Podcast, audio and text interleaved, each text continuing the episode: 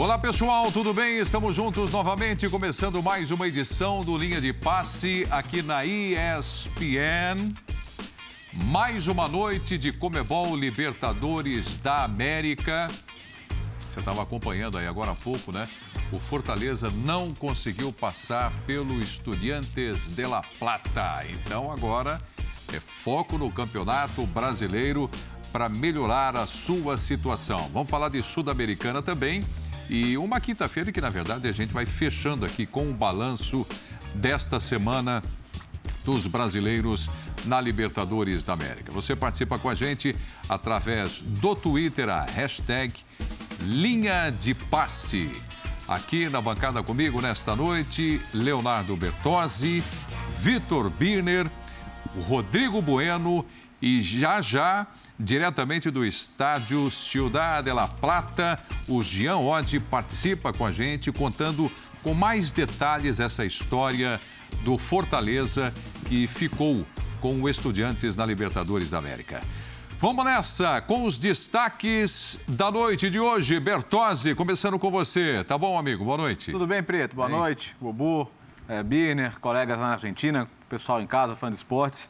É, podíamos ter garantido hoje um finalista brasileiro, mas não foi o caso. Só que assim, não chegou nem perto o Fortaleza, né? É, já era dominado com 11, a expulsão do Pikachu tornou uma tarefa difícil e praticamente impossível. E o Fortaleza repetiu alguns defeitos que tem justificado a má campanha que faz no Campeonato Brasileiro e precisa corrigir esses defeitos para que possa se salvar do rebaixamento, porque tem time de sobra para isso. É, mas, assim, hoje passou o time melhor. Eu não, não, tenho nenhuma dúvida de que passou o time melhor. Time que tem uma bola parada fortíssima, uma bola aérea no geral fortíssima, né? não apenas parada. E que não é nenhuma surpresa também que vá mais longe que Boca e River, porque fez uma Libertadores ao todo também melhor do que eles que fique de olho o Furacão, que vai ser um grande confronto. É isso aí, nós já temos as imagens aí, né? 3 a 0, o placar, o Estudiantes vencendo o Fortaleza. É, nós vamos falar também aqui no Linha de Passe a vitória do São Paulo diante da Universidade Católica, outra goleada, né? 4 a 1 na noite de hoje. Boa noite, Birner. Tudo bem, Prioto? Tudo bom, ótimo, e você? Bom estar aqui contigo mais uma vez. Bom ter você de volta Obrigado. aqui com a gente. Obrigado. Muita saúde sempre. Para nós todos. Boa noite, Bubu. Boa noite ao Léo, aos fãs e às fãs do esporte. Os jogos de futebol são decididos por quatro aspectos e, obviamente, que alguns pesam mais no mata-mata. Físico, fundamental. Você precisa ter chegar na bola antes, disputar a bola, ter força para disputar com o adversário. Coletivo, você precisa ter o time bem preparado. Técnico e mental. Quando o mental desmorona ou não vai bem, todos os outros são impactados. Hoje, o mental do Fortaleza, desde o início, e eu vou explicar isso porque a gente vai conversar sobre isso ao longo do programa, e o técnico foram muito abaixo do necessário. O Voivoda? O técnico, ah, o, ah, o tá, time tá, tá tecnicamente tá, tá, falando. Tecnicamente falando. Coletivamente, obviamente, isso tem algum impacto. Acho que é, a parte coletiva não foi o principal problema do Fortaleza hoje.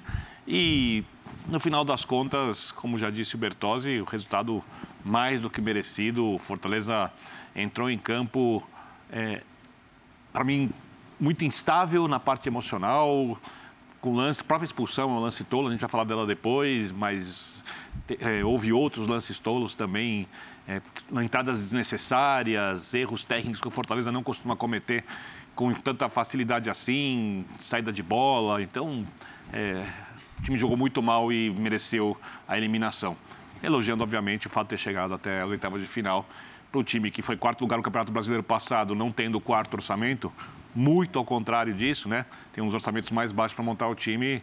Eu acho que a torcida tem que estar muito irritada com a eliminação, porque futebol é emoção, mas também precisa entender o tamanho do feito da equipe diante daquilo que ela tem financeiramente para oferecer, se comparado às outras equipes do futebol brasileiro. É, nós vamos colocar também as questões da arbitragem para o Bertozzi, para o Biner, para o Rodrigo Bueno, para a gente debater aqui a sua participação também, arbitragem do jogo, Estudiantes e Fortaleza. Você me deu um susto, você falou técnico, Ué, mas o Voivoda, você elogia ele toda semana.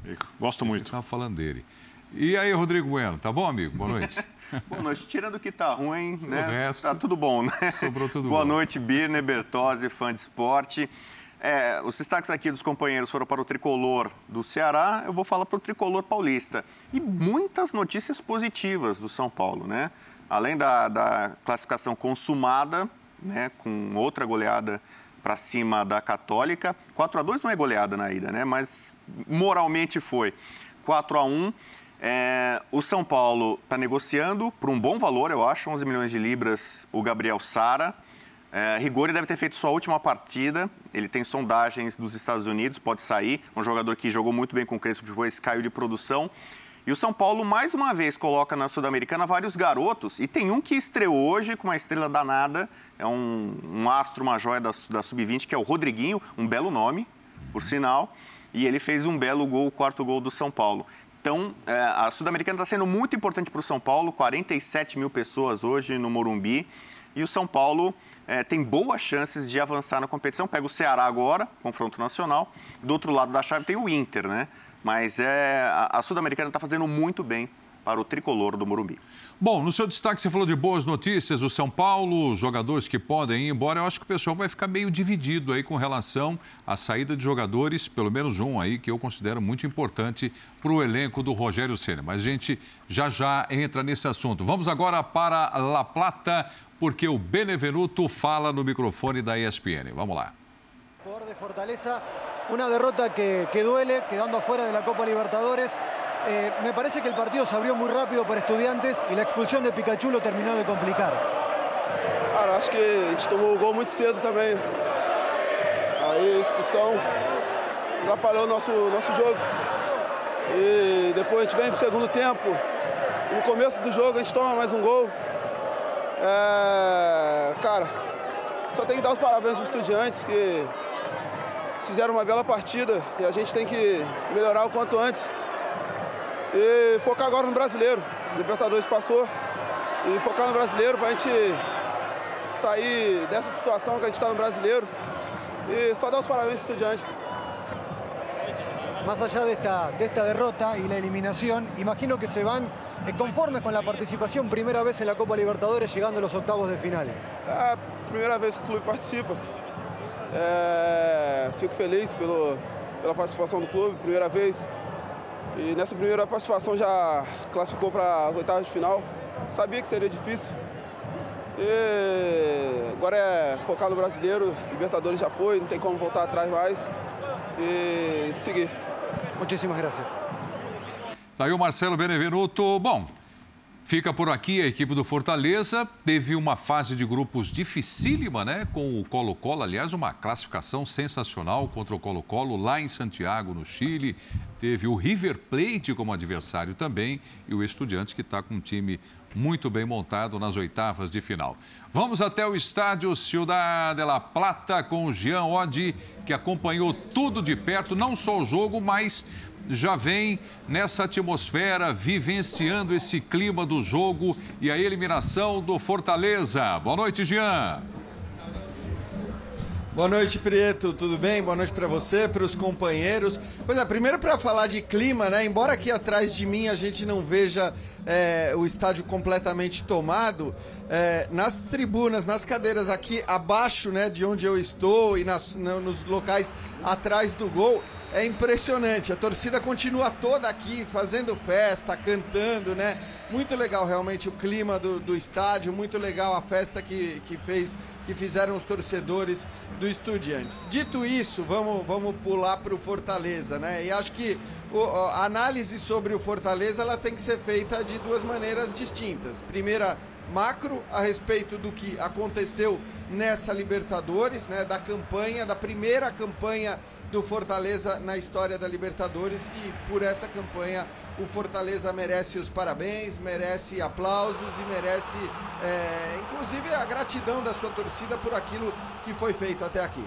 Hoje o time foi mal. Hoje o time foi mal. Hoje a eliminação foi justa. Acho que nos dois confrontos, de maneira geral, eu já dizia até que no jogo de ida para mim o resultado tinha sido mesmo para empate. Não acho que o Fortaleza tinha jogado mais do que o Estudiantes. Hoje o Estudiantes jogou mais que o Fortaleza e acima de tudo não falhou, né? Não errou. O Fortaleza errou demais.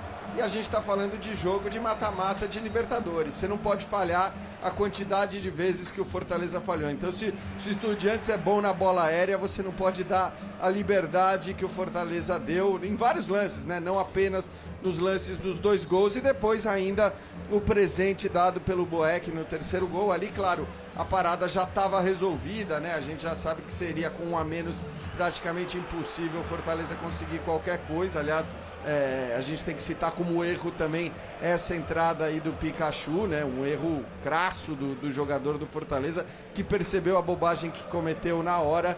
Foram muitos erros e por conta desses erros também, além da capacidade do Estudiantes, o, o Fortaleza deixa a competição nas oitavas de final, o que não deixa de ser uma, uma belíssima campanha para quem começou agora a jogar Libertadores. Prieto.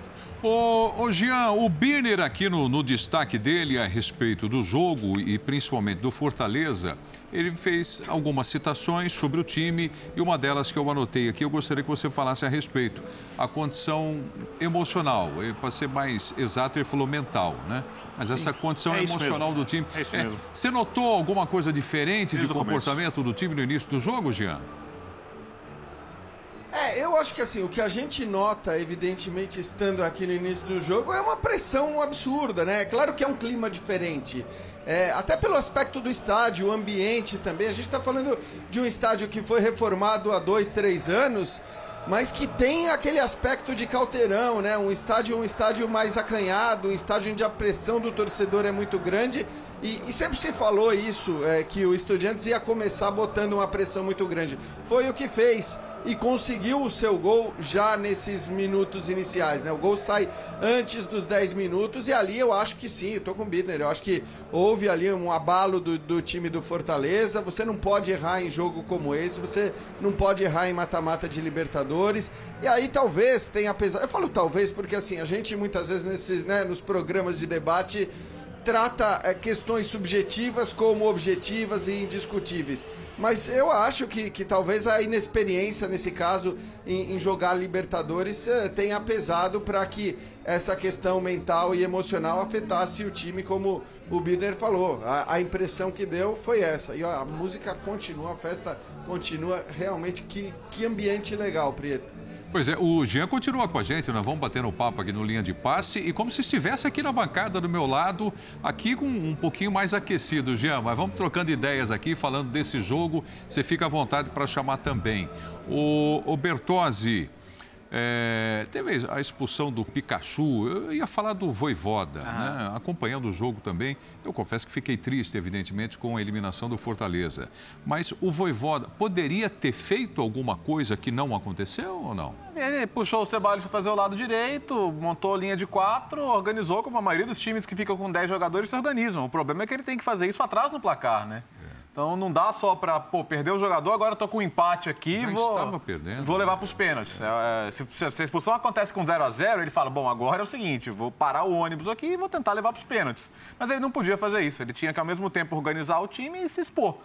E, e, as questões gerais do Fortaleza foram muito de falta de concentração no geral, né? especialmente Exato. nas bolas aéreas. E, e são jogadas de, de, falta de cobertura, da bola que é invertida de um lado para outro e o jogador que tinha que fazer a cobertura não aparecia, a facilidade com que os jogadores estudantes apareciam dentro da área. Mas, mas quero ressaltar, é uma coisa que o Jean tocou, a análise tem a análise de hoje e a análise do geral. E o Birney passou por isso também. A campanha é histórica, é a primeira e é de uma classificação heróica fora de casa contra o Colo-Colo, de uma eliminação dada como certa, e o Fortaleza chega às oitavas de final da Libertadores. Não perdeu de qualquer equipe, é, é um tetracampeão da Libertadores, perdeu Estudiantes. Pra, perdeu para um time que é objetivamente melhor que ele. Estudiantes e Fortaleza, individualmente e coletivamente, o Estudiantes é melhor time que o Fortaleza e acho que ninguém vai discutir isso hoje. Então, o ponto é assim, é, é, é tentar transformar, tentar ver o copo meio cheio, é, agora sim, a cabeça está sem. Era é normal que a cabeça tivesse muito na Libertadores, gente. É a primeira, sabe? É, não é fácil. Como, como, é que você tira isso do torcedor? É claro que o torcedor está preocupado com a situação do brasileiro e tem que estar tá mesmo, porque ela é dramática. O Fortaleza tem muito poucos pontos. Vai ter que, de repente, tentar emendar um aproveitamento parecido com o do ano passado ali. Pra, mas agora fica menos difícil sair. reagir. É, mas, mas tem condição de reagir. Então, esse é o ponto. Hoje foi muito ruim. Hoje foi, o, o, o mental foi ruim, o técnico foi ruim, o técnico... individual. o individual, é. A parte técnica foi ruim. Foi, foi tudo ruim. É, o Fortaleza, assim, os erros individuais muito gritantes. O Boeck passou a bola pro jogador do Estudiante e ficou reclamando depois do quê, né? De impedimento. É, então, o Andurra não, não fez... O Andurra não precisou fazer uma defesa no é, jogo inteiro. Eu, eu, é, é muito fácil explicar essa sequência hoje de coisas. Por exemplo, eu vou pedir até para o Demais pegar nosso, por exemplo, aí é um erro de saída de bola. Né? É, aí já tem o erro coletivo, olha, três contra três, porque é o erro de saída de bola, dois jogadores do Fortaleza ali perdidos no erro de saída de bola na antecipação, um jogador escapa, o time não está posicionado porque tem um erro de saída de bola. Né? E aí o cabeceio perfeito, né? Um golaço de cabeça aí, não tem o que fazer. É o primeiro gol. É o primeiro gol. Mas eu já vou pedir para o Dimas o lance da expulsão. Porque o lance da expulsão é um lance muito claro do jogador perdendo a cabeça. Vamos ver se a gente já tem o lance da expulsão. Não, vamos ainda nessa outra questão aqui, olha. De análise tática e já já vem o lance da expulsão. Tá, porque o lance da expulsão ele precede um outro lance que o jogador do Fortaleza merecia ter sido expulso e o árbitro não expulsou. Tá? E são lances totalmente evitáveis. Aí a jogada forte de cabeça, já o Léo falou, o Bubu falou, é, é uma jogada forte dos estudiantes, mas os lances das expulsões, é, da expulsão, tem um lance que já devia ter sido expulso, o jogador do Fortaleza. E é um lance completamente desnecessário. Mas você quer a expulsão do, do Pikachu? É, eu quero a expulsão do Pikachu, mas teve um jogador que podia ter sido expulso antes também. Ah, vamos lá, Olha a expulsão ali. do Pikachu foi esse lance aqui, ó. ó esse, esse lance, esse lance, deixa eu rever aqui, esse lance já era um lance de expulsão. Esse é um lance de expulsão. E para mim é uma expulsão indiscutível aqui, tá? E é um lance em que o jogador. Ó. Sebadios. Não precisa.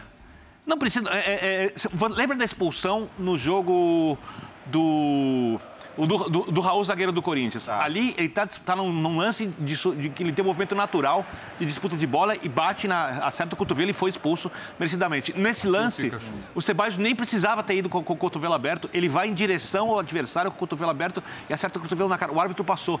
Da expulsão de, desse lance do Sebastião para o lance do Pikachu são quatro minutos. É claramente um time instável na parte emocional. E aí, a gente vai discutir, acho que entra por cima, no, no, no, mundo do VAR esse lance é um lance de expulsão. E aí, você vê uma saída de bola errada, que é um gesto técnico. O Léo falava agora há pouco, uma cobertura equivocada. Sinais de que um time não está conseguindo raciocinar como o futebol de hoje exige. E se tem uma coisa que faz esse Fortaleza um time especial, é o jogo coletivo, armado pelo treinador. Só que o jogo coletivo, ele precisa, acima de tudo, ser bem executado. E para ser bem executado, ele precisa ser raciocinado. Futebol é um esporte que você decide com os pés, com o peito, com a cabeça, mas que você joga com, com, com a cabeça da bola, você joga com o cérebro. Né? Os jogadores inteligentes, os times inteligentes coletivamente são Coração. times que estão à frente. Sim. E o que, e o que é raça? Raça é a capacidade que você tem de se concentrar o máximo possível para decidir o que fazer em cada lance, como se cada lance fosse decisivo. A hora que você ataca a bola, a hora que você obriga o adversário a tocar para trás, a hora que você escolhe dar uma dividida, a hora que você até olha se tem alguém atrás da cobertura e você deixa o adversário passar para evitar, de repente, um cartão como esse. O Fortaleza não conseguiu fazer isso. E para mim, esse time do Fortaleza é um time que normalmente executa bem o jogo coletivo, mesmo quando comete algumas falhas. É muito raro ver o Fortaleza se perder desse jeito. Então, para mim, hoje, começou na parte mental, inexperiência, ambiente, etc., que gerou um monte de erros técnicos, que geraram os erros coletivos, que redundaram numa vitória fácil da equipe argentina. Eu quero ouvir o Rodrigo Bueno também, já vai falar já já o, o Rodrigo Bueno, mas o Jean está chamando, né? Diga, Jean. Ah, não, porque eu acho que também o incômodo que o Fortaleza teve nesse confronto foi o incômodo de um time que não conseguiu jogar. É, jogou muito menos do que costuma jogar. E aí eu, tô, eu não tô nem falando, ah, porque no Campeonato Brasileiro o Fortaleza é o lanterna da competição, mas jogou muito mais do que a posição de lanterna pode indicar, né? Foram vários gols sofridos no final, foram várias partidas em que o Fortaleza jogou até mais que o adversário e acabou empatando ou perdendo esses jogos. E nesses confrontos com estudiantes não foi assim. É, eu, eu repito, não acho que o Fortaleza tenha merecido vencer o primeiro jogo, hoje nem se fala, e aí eu acho que a gente tem que falar muito do adversário, dos méritos do Zielinski, porque ele soube olhar para o time do Fortaleza, ele soube ver onde estava a principal força da equipe, ele muda o esquema tático, a linha de cinco lá atrás ele há muito tempo não usava e ele volta a usar por causa do Fortaleza, porque ele percebeu que esse esquema poderia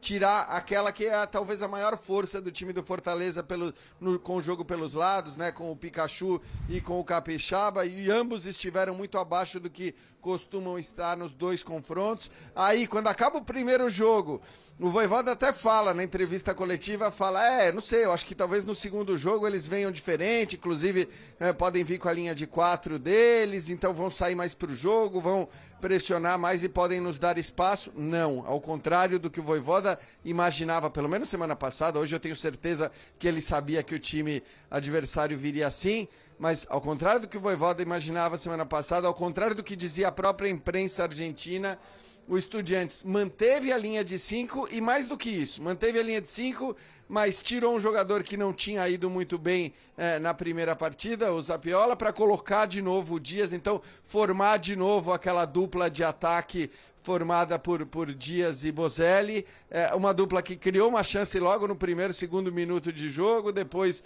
é, acabou o Dias fazendo gol, o time jogando bem. Então, assim, realmente eu acho que, que a gente está falando de, de um Estudiantes que teve muito mérito, é, o Fortaleza tem seus méritos pela temporada, mas a classificação do Estudiantes passou muito por aquilo que o Estudiantes fez, pelas escolhas do seu treinador e pela maneira como seus jogadores atuaram. E isso é motivo, evidentemente, de, não vou dizer preocupação, mas de atenção para o Atlético Paranaense. Rodrigo Bueno, e aí, que atribuição você faz aí a essa eliminação do Fortaleza? É, é o peso da camisa do Estudiantes? É a primeira participação em Libertadores da América, isso é difícil, tem que passar por uma experiência dessa, enfim, qual é a sua avaliação? Olha, a trajetória do Fortaleza na Libertadores, ele enfrentou camisas até mais pesadas que a do Estudiantes. Ele enfrentou o River, deveria ter vencido em casa, não fosse a arbitragem.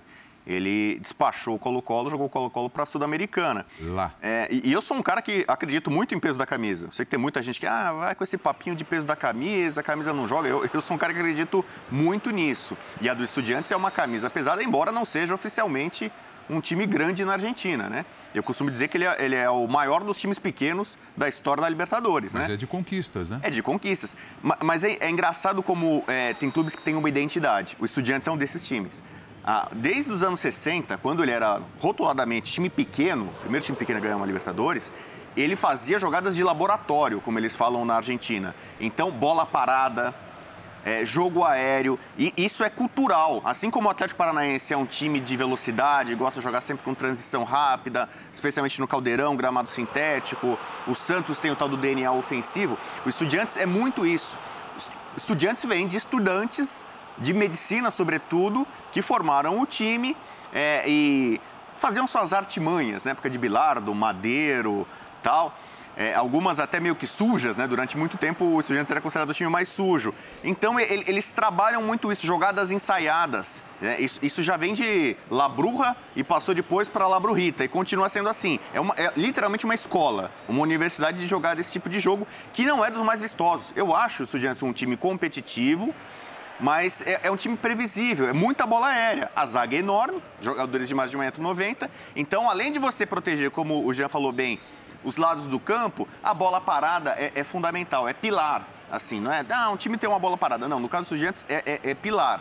É- é- o time começa a funcionar muito por isso, esse tipo de jogada. Não é o ponto forte do Fortaleza. Eu lamento muito pelo, pelo Voivoda e pelo time dele a forma como saiu. O Silas falou na transmissão, né? Tem formas e formas de você perder e deixar uma competição. Então, a, a história do Fortaleza foi tão bonita nessa, nessa Libertadores que, é, pelo menos, fazer uma trocação, né? Um jogo, o último jogo, o jogo final, o jogo da despedida, deixar uma imagem mais positiva. O Pikachu, que é um, que é um destaque da equipe, sai visivelmente emocionado, chorando. Talvez seja o último jogo dele. Talvez Ele está perto de ir para o né? futebol japonês. Então, digamos, essa a última impressão, a última imagem do Fortaleza não é aquela que a gente está acostumado a ver. Fortaleza está tá na rabeira do Campeonato Brasileiro, mas, digamos, perdendo é, com um futebol atraente, vistoso, a gente não viu, especialmente nesse confronto contra o Estudiantes. Mérito, claro, do, do time Pincharata, que soube anular algumas das principais peças, tira a velocidade do jogo, é, tem posição física. Né? O Castro acabou sendo o cara do jogo com, com dois gols, para surpresa de muita gente. O Bocelli, que os corintianos não têm tanta saudade assim, é, é, o tipo de jogador que ainda funciona muito bem. Aliás, acabou saindo, saindo com contusão, né? Mas é, é, é, é um exemplo de um time que tem é, jogadinhas básicas preparadas, ensaiadas do arco da velha, mas que ainda causam dano, né? E é um, é um time cascudo. de fato, é um time para competir. Seja quem, quem vier, vai passar agora na próxima fase, vai ser o Atlético Paranaense, mas caso ele avance, né, é, vai ser é, é, um tipo de jogo previsível, mas é, capaz de causar dano. Bom, vamos fazer o seguinte: a gente vai falar sobre o técnico Voivoda também, mas é ele que vai falar agora ao vivo, aqui no Linha de Passe, o técnico do Fortaleza. Vamos lá. Buenas noches, eh, Juan Pablo. Eh, ¿Qué sensaciones tenés de este partido? Eh, les costó poco más que de la ida, fue un partido distinto, friccionado, con jugadas muy fuertes, con algunos expulsados también. ¿Qué sensación tenés después de esta eliminación? No, la sensación es la realidad que se vio dentro del campo de juego. estudiante pudo imponer su juego, nosotros no pudimos en ningún momento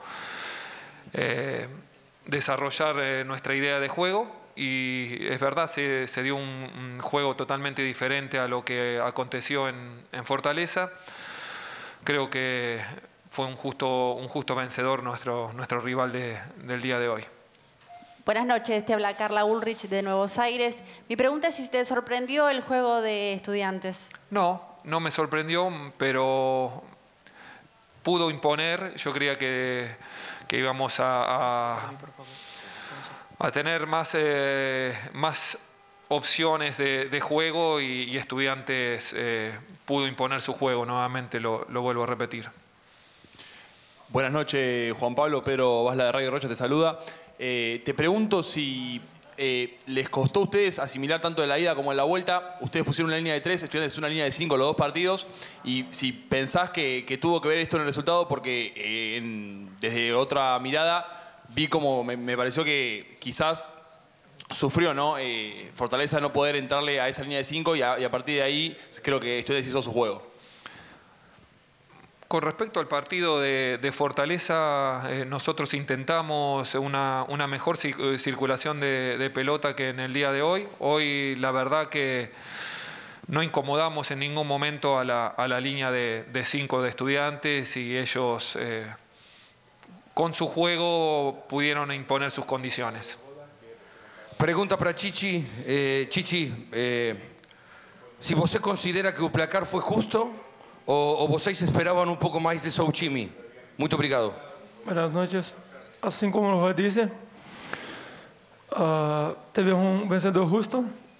O Estudiantes esteve melhor na partida. Infelizmente, não conseguimos fazer o nosso, o nosso jogo e acabamos sofrendo três gols. Boa noite. Fazer uma pergunta para o Tite e outra para o Voivoda. Primeiro para você, Tite. A gente já falou um pouquinho no campo, você está visivelmente abalado. E esse é um momento muito importante, eu diria, assim, né, para o Fortaleza no campeonato, no, na temporada, porque a eliminação da Libertadores ela pode gerar uma pressão maior que vocês já estão sentindo no Campeonato Brasileiro pela situação que estão. Como sair como encarar daqui para frente, qual o peso que essa eliminação vai ter nessas circunstâncias. E para o Voivoda, Voivoda, você falou que hoje o time especificamente não foi bem. No brasileiro, muitas vezes a gente diz que o time vem vindo bem, mas não tem conseguido resultado. Isso é algo que é difícil de explicar. Daria para dizer que, de certa forma, será que esse time não estaria chegando no limite? Como você faz essa leitura? De ter jogos bons, não ter resultados e não conseguir os resultados? Obrigada. Primeiro, uh, a dor dura uma noite.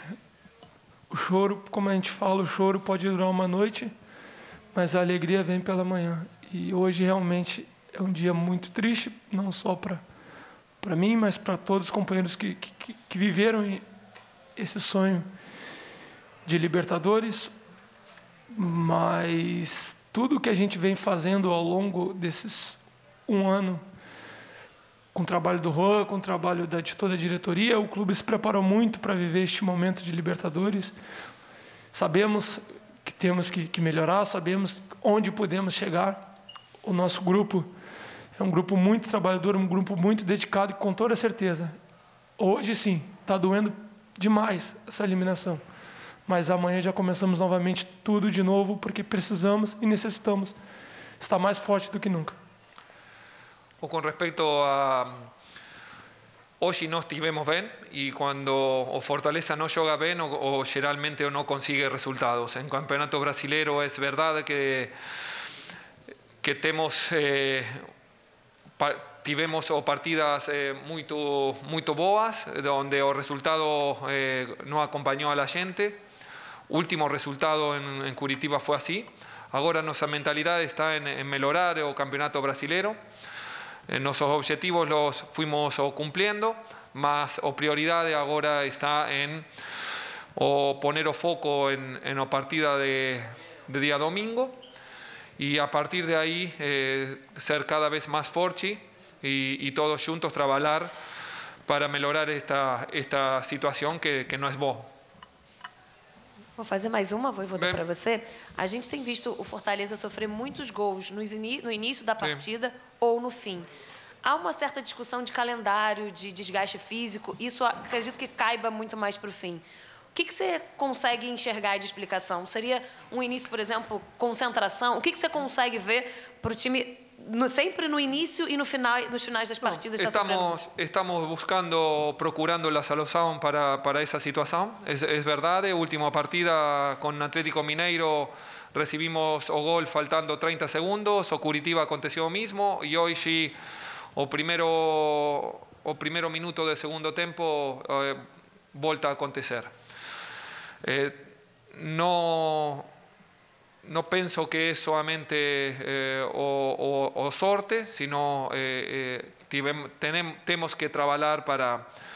Porque esas situaciones no, no pueden eh, acontecer en un, un equipo como noso. Eh, o perdimos muchos puntos en un campeonato brasilero, mas estamos trabajando en eso. Es una cuestión integral, no, no, no solamente concentración, psicológico. El fútbol es un, es un todo. Juan, eh, aquí la última, eh, preguntarte cuáles eran o cuáles fueron los recaudos que tomaste para que Estudiantes no te dañe y si te sorprendió la actuación de Estudiantes, porque fue prácticamente un partido perfecto. Gracias. No, lo- los recaudos era lo que conocemos de estudiantes. Ellos eh, tienen un, un- un potencial en el juego aéreo, donde hemos recibido eh, dos goles a, través de esa vía, eh, no a través de, bolas de, pelotas aéreas y, y un salto tan potente, pero eh, no- nos dañaron por esa vía. Lo hacen bien, estuvieron muy bien en el campeonato pasado. Y nosotros, me quedo más con lo que nosotros no pudimos implementar dentro de la estrategia que habíamos planificado. Nosotros tenemos un juego combinativo, un funcionamiento que queríamos imponer y, y la estrategia del rival eh, fue superior a la nuestra y reconozco los errores. Y, a partir de eso ser consciente que, tenemos que, dar vuelta a la página para, para, para el domingo ya mismo eh, jugar nuevamente. El domingo a las 6 de la tarde tenemos un compromiso con, con un rival como Palmeiras y, y tenemos que estar eh, muy bien para eso. Obrigado a todos. Professor Tite, obrigado. Aí o técnico Voivoda do Fortaleza e também o Tite. Né? Eu, no, meu, no meu caso aqui, me comove quando eu vejo um jogador como o Tite. Né? Você percebe que entregou tudo que podia dentro de campo e sai abatido, abatido, né? claramente triste, quase chorando. E, para ser muito sincero, acho que na cabeça ele falou: eu não queria nem estar aqui agora. Né? Não queria nem estar aqui dando explicações. Mas, por outro lado, ele fala: amanhã, num novo dia, a gente volta a sorrir. Então, eu faço essa ligação, Pertose, com o Campeonato Brasileiro. Geralmente, um time vem de uma derrota, de uma desclassificação, e aí a pergunta é aquela: ah, vai abater no Campeonato Brasileiro? Vai abater no Campeonato Brasileiro ou, ao contrário, falou: agora nós vamos focar no Campeonato Brasileiro? É, falei sobre isso aqui antes. É, é questão de ver o copo meio cheio. A- a- é, é natural, é humano você olhar para uma competição como a Libertadores, sendo o Fortaleza, que assim, o Fortaleza, torcedor me entenda, não vai estar todo ano na Libertadores. Se tudo continuar correndo bem dentro do clube, organizado, pode estar mais em uma aqui, outra ali, mas não vai ser a realidade de estar todo ano. Então, no ano que você está pela primeira vez, é muito normal olhar para ela e dar uma atenção especial e por que, eu falo que é humano? Porque, queira ou não, assim, o jogo da Libertadores na semana do Fortaleza era maior que o jogo do Brasileiro. E isso causou impacto no Campeonato Brasileiro. O Fortaleza, em algumas vezes, até jogou bem pelo brasileiro e o resultado não veio. Várias vezes. Várias vezes. Várias, várias vezes. vezes. Contra o Corinthians. Contra o Atlético, fez um excelente primeiro tempo e ele lembrou, perdeu o jogo faltando 30 segundos num gol Sim. contra, né? Do jogador que tinha acabado de entrar. Contra o time individualmente muito melhor Muito que o dele, melhor. né? Então, o Fortaleza tem menos pontos do que o nível do time sugere. Concordo. E, e- isso demonstra que, às vezes, essa falta de concentração pega. Ele citou o gol no começo, o gol que tomou no final de um jogo e o gol que tomou praticamente voltando para o segundo tempo hoje. Quer dizer, você volta do intervalo, você está passando para o time ali, gente, tá, um, tá, tam- tá- tá difícil, né? Estamos com um a menos, mas está um a zero não, não toma o gol assim que volta para o segundo tempo. Eu acho que, é, acho que quando, quando ele fala em olhar como que pode corrigir, ele pensa nisso também. Nessas questões da concentração dentro do jogo. Porque o time pode, pode dar mais, vai dar mais. E a questão é, você vai começar a recuperação contra o Palmeiras, é difícil também, né? É um desafio terrível. Talvez esse não seja, não seja o jogo para começar a reação. Mas em algum momento ela vai ter que começar. Tem, tem, tem muito campeonato, mas boa parte dele já foi. É, eu acho que eu- não existe uma resposta é, certeira para essa questão do impacto. Eu posso lembrar, por exemplo, o São Paulo, tricampeão brasileiro, perdeu a primeira decisão de Libertadores para um time do mesmo nível. Foi campeão, perdeu em 2007 para um time bem pior. O time bem pior acabou sendo vice-campeão da Libertadores. O São Paulo ganhou o Campeonato Brasileiro com solo. Em 2008 perdeu para um time que acho que um pouquinho pior que o do São Paulo. E o São Paulo ganhou os três brasileiros em seguida. O São Paulo, na verdade, acaba deslanchando, não exatamente depois, mas após perder os mata-matas de Libertadores e em três campeonatos, aí vale a pena vale ressaltar, que eram viáveis para o São Paulo ser campeão. E nós estamos falando de um time que era candidato. O Fortaleza nem candidato era o título da Libertadores. Então, é, o Fortaleza é, tem que reagir bem. Eu me lembro de uma coisa que o Bubu disse antes do jogo contra o Estudiantes, e eu concordo com ele, mesmo que não tenha acontecido hoje. Fortaleza é um time que soube lidar várias vezes com situações difíceis. Várias vezes. A classificação na primeira fase mostra que o Fortaleza soube lidar com situações bem complexas. Quando começa o retorno da fase de grupos, Fortaleza estava numa situação difícil para conseguir a classificação e chegou às oitavas de final. Opa, mas logo no primeiro jogo, aquela baita Ah, sim. festa em Sim, sim. No primeiro jogo, o time, o jogo que o time Não é? mais sentiu. Sim, É? sim. É, loucura. O que, o, o que, aliás, até é bom que você faz isso, porque a gente vai tendo os, entre aspas, insights, a gente tem a conexão do primeiro jogo da fase de grupos, linda, né? com, com, o com os jogos de mata-mata de Libertadores, que são sempre desafios diferentes e novos, e se o time sente no primeiro jogo da fase de grupos diante da sua torcida, pode sentir no jogo de volta, precisando fazer o resultado fora de casa. Então, esse time do Fortaleza é um time que tem capacidade para reagir. É um time extremamente bem treinado, extremamente bem treinado, Porém, é um time com elenco limitado, que teve a Copa do Nordeste. Eu lembro o Voivoda dizendo, a nossa Libertadores é a Copa do Nordeste. Ele ganhou invicto, né? Ganhou o campeonato estadual também, sem perder nenhum jogo. E o calendário é muito carregado. O elenco é um elenco com limites. Tudo bem, vai ter alguns reforços, perfeito. Eles precisam se encaixar. Então, eh, não dá para dizer que a derrota vai gerar um impacto negativo. Também não dá para dizer que a equipe vai reagir. Só acho que o principal desafio não é o mais, o mais difícil. O principal desafio do Fortaleza é continuar na primeira divisão do futebol brasileiro, continuar o seu projeto, continuar com o seu treinador. Se precisar no que vem trazer reforços e para isso precisa ter a cota de televisão e o dinheiro que se ganha no Campeonato Brasileiro. Quem sabe no futuro classificar para uma Sul-Americana, quem sabe no futuro ganhar uma Copa Sul-Americana. As construções da grandeza de um time não são feitas é, em curto prazo.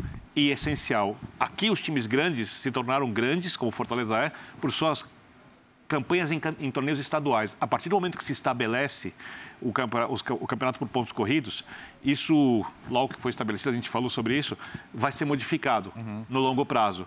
Porque não vai ter mais um time que é grande no estadual, né? E aí você vai olhar como grande. E para ser grande nos pontos corridos, no cenário nacional, é muito difícil. O Fortaleza cresceu demais nos últimos anos. Para esse crescimento não parar, não recuar ou não ficar estagnado, é necessário que o Fortaleza fique na primeira divisão. Então, esse é o principal desafio da equipe em toda a temporada. É, vamos voltar lá com o Jean Oddi. Eu conversei com o Jean hoje e eu falei, ô Jean, hoje você fica no programa até a temperatura bater uns 4, 5 graus. Quando Ele chegar gosta. lá, aí a gente libera Ele gosta. você. Ele não é aquele eu que gosta de sol. Mas, ô Jean, é, fale você também a, a- a respeito do impacto aí da, da queda da Libertadores América para o Campeonato Brasileiro, para o Fortaleza agora. E aproveite como a última deixa do Biner aqui foi o trabalho do Voivoda, a permanência dele e uma análise geral, então, Jean. É, pois é, Preto. Bom, primeiro que a temperatura aqui tá muito boa, tá aquecido aqui, então tá, tá tudo bem. e como disse o Bineiro, até gosto de um friozinho, não tenho problema com isso. Ma- Mas a respeito do impacto, eu sempre acho que é, é, a gente querer prever o impacto psicológico num grupo que a gente não conhece de perto, acho que não, não tem um padrão para isso. Ah, tem uns que vão reagir bem, outros vão reagir mal, uns vão conseguir focar naquele que passa a ser o principal objetivo, outros podem se sentir abalados, mas a questão para mim é que o Fortaleza tem todos os elementos e todos os ingredientes à disposição para se recuperar no Campeonato Brasileiro. E aí eu tomo como base as próprias atuações do time no Campeonato Brasileiro, ou seja, os jogos que ele já fez e que não conseguiu os pontos que deveria ter conquistado pelas atuações que teve. Eu levo em consideração a qualidade que esse time tem, que a gente conhece, seja do ponto de vista técnico, seja do ponto de vista tático. Eu levo em consideração que bem ou mal, o Fortaleza agora, mesmo fora da Libertadores, aumenta o seu elenco porque contratou quatro jogadores novos e jogadores que podem ser importantes nessa trajetória. Tem um técnico absolutamente capaz e equilibrado, um cara que pensa e a gente viu como ele pensa na hora que deu a entrevista coletiva de hoje, né? Sempre no mesmo tom que teria se tivesse se classificado às quartas de final. E eu acho que isso é importante. Você ter um cara racional, você ter um cara que não vai se deixar levar pela emoção de uma vitória ou de uma derrota numa entrevista coletiva e nos momentos de tomar as suas decisões futuras, eu acho que vale muito. Então, claro, sim, o Fortaleza não pode nem pensar né, em, em mudar o seu treinador e acho que isso não passa pela cabeça da diretoria. A gente viu o que foi a reação da torcida do Fortaleza quando o nome do Voivoda foi anunciado no jogo de ida ali no, no telão. Talvez tenha sido o nome mais gritado, o nome mais exaltado, porque o trabalho dele é muito bom. Eu até posso discordar de decisões tomadas hoje ou de decisões que ele não tomou, né? A mudança, por exemplo, dos homens de frente. Eu acho que ele poderia ter feito escolhas diferentes para o segundo tempo, tendo caras mais, mais móveis e menos fixos, como o Romero, principalmente, mas. Mas são detalhes, são detalhes perto do trabalho tão bom que, que ele vem fazendo. E repito, acho que o Fortaleza tem tudo para se recuperar. Não sei se no domingo, né? Claro que eh, vai pegar o líder do campeonato, é um jogo logo em seguida a, a- a eliminação da Libertadores, um desgaste grande e tudo mais, mas pode começar a reação no domingo. E se não começar no domingo, tem tudo para começar mais para frente. O Fortaleza tem tudo para conseguir escapar dessa situação desagradável no Campeonato Brasileiro, Prieto. Maravilha, Jean. Bom, como você disse que adora frio e está muito quente aí na cabine, então a gente vai se despedir de você para você curtir um pouco do frio aí em La Plata. Obrigado, Jean. Um grande abraço, bom descanso para você, amigo. Valeu, Prieto. Um abração para você e para todos na mesa. Valeu, abração, parabéns pelo trabalho aí na cobertura de Estudiantes de La Plata e Fortaleza. Ô, Rodrigo Bueno, então, eh, ainda nessa questão do Voivoda, né? tudo bem, gritam o nome dele, ali atrás já teve uma pressão para cima dele, para cima do clube de um modo geral, eh, agora fora da Libertadores, eh, zona de rebaixamento do Campeonato Brasileiro, sempre jogo duro contra o Ceará pela Copa do Brasil. Como é que você imagina essa sequência de pressão? Que impacto vai ter isso para o Voivoda? Eu acho, quer dizer, eu- não fui para Fortaleza recentemente como outros colegas, mas a minha sensação é de que ele tem uma estabilidade. É, as pessoas em Fortaleza colocam ele como o maior técnico da história do clube, superando o Rogério Ceni. Então ele é querido, reconhecido pelo bom trabalho. É um cara que se esforça para para viver o Ceará, a Fortaleza. Ele tenta falar português, né? Ele está muito é, bem resolvido ali. O trabalho é de altíssima qualidade né? Embora os resultados não estejam vindo agora, e esse acho que foi o mais contundente, né? porque ele tinha perdido sempre assim, era gol no fim, por um gol de diferença. Essa é a derrota mais acachapante. É, mas, por exemplo, eu vou citar um nome aqui, Lucas Lima. Fez uma partida pavorosa hoje. Hoje? É, o Lucas Lima hoje lembrou o Lucas Lima do Palmeiras. Né? Então, o Pikachu sai muito como vilão, porque ele comprometeu muito a, a, trajetória do time na partida e na competição nesse jogo de volta, mas outros jogadores estiveram abaixo. Pikachu é o melhor jogador do time? Ele vinha sendo destaque, né? Ele, ele, é quase que um atacante nesse time, bate pênalti, faz tudo, né? Então, é, pelo combo, né, ele é uma peça fundamental. O Lucas Lima vinha sendo também. Impressionante o que o Voivoda fez com o Lucas Lima, que ele fez com vários jogadores. Técnico bom costuma, eu falei aqui ontem, né? Costuma evoluir jogadores. O Lucas Lima se reencontrou. Só que hoje, por exemplo, foi aquele cara blazer, pouco participativo, pouco combativo. É, e aí não é tanto culpa do técnico, embora ele deve ter deva ter preparado o time para algumas das jogadas dos estudiantes. Ele disse na coletiva que não foi surpreendido, né? E acho que também é, é difícil o estudante surpreender alguém pelo tipo de jogo dele que é muito repetitivo, muito quadradinho, ele bem executado. É, ele falou também que não conseguiu impor o jogo dele do é. Fortaleza. Só que o que acontece agora, né? Eu não sou desses que festeja a derrota e eliminação, né? Tem muita gente, ah, que bom que foi eliminado, porque agora vai se dedicar para cá. Né? Eu, eu, especialmente time com ambição, time grande, e, e, a gente faz muito futebol europeu aqui nos canais Disney, os times tentam ganhar tudo. Às vezes, claro, você tira o pé, poupa um pouco ali numa Copa Nacional e tal, mas time com ambição, time grande, tem que tentar ganhar tudo. Troféu é legal, é bacana. Então, né, é, essa página está virada. Tem uma outra página, você citou o Ceará. Fortaleza construiu uma vantagem interessante por 2 a 0. Copa do Brasil. O, o, Birner, Copa do citou, Brasil. o Birner citou uma série de, de checks para o Fortaleza fazer agora, de se recuperar. Né? Eu acrescentaria um, eliminar o Ceará da Copa ah, do sim, Brasil. concordo contigo. É, esse é, é o tipo de confronto. Campeão ou não, tirar o principal adversário isso, do mata-mata. Isso, isso matematicamente não resolve no brasileiro, É mas moralmente, para você Sim, voltar sim. depois. De novo, eu tô, tô, co- torcedor, pô. tô considerando que tirar pontos do Palmeiras é, E- é improvável. E financeiramente, né? Copa Palmeiras do vai Brasil com não tem força nenhum máxima dirigente que Fortaleza? descarte a questão Acho que, financeira. eu acho que qualquer time que o Palmeiras Acho coloca vai. hoje é, é- é super competitivo, né? Mas, mas é um jogo difícil de qualquer maneira. Mas, assim, contra o Ceará, a situação é boa. O Ceará segue na competição internacional, né? Pode ser que, no final das contas, a grande história internacional do ano em... Tá voando na competição É, internacional. é o melhor time da Sul-Americana. Por enquanto, sim. né? Em termos de, de números e de campanha. Então, tem essa questão da, da- da- da rivalidade também que é importante. Mas eu acredito que vai se recuperar pe- pe- pe- pelo- pela qualidade do jogo que já se mostrou, que não tem nada a ver com hoje. Hoje, hoje não tem nada para salvar da, da atuação do É, Fortaleza. foi o pior jogo que eu vi do Fortaleza É. em muito tempo.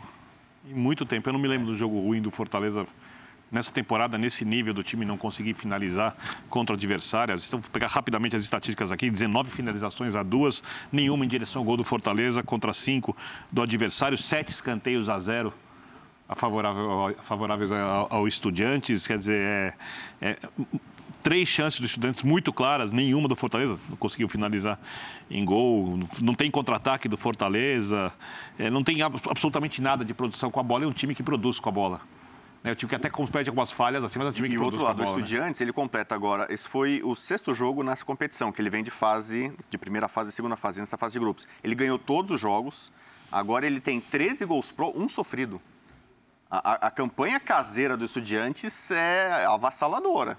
Né? Não é o cemitério dos elefantes, que acabou não funcionando, né? mas é. Não era é- um elefante do outro lado. mas é uma fortaleza ah, o Estudiantes quando joga no seu estádio. Bom, vamos falar da arbitragem, ainda com relação ao Fortaleza. Então, eu particularmente acredito que o Fortaleza escapa da zona de rebaixamento, sai do, do rebaixamento no Campeonato Brasileiro, com a vantagem que abriu contra o Ceará na Copa do Brasil. Se conseguir eh, se classificar na Copa do Brasil, aí, ao contrário da Libertadores, vai ganhar muita força, na minha opinião.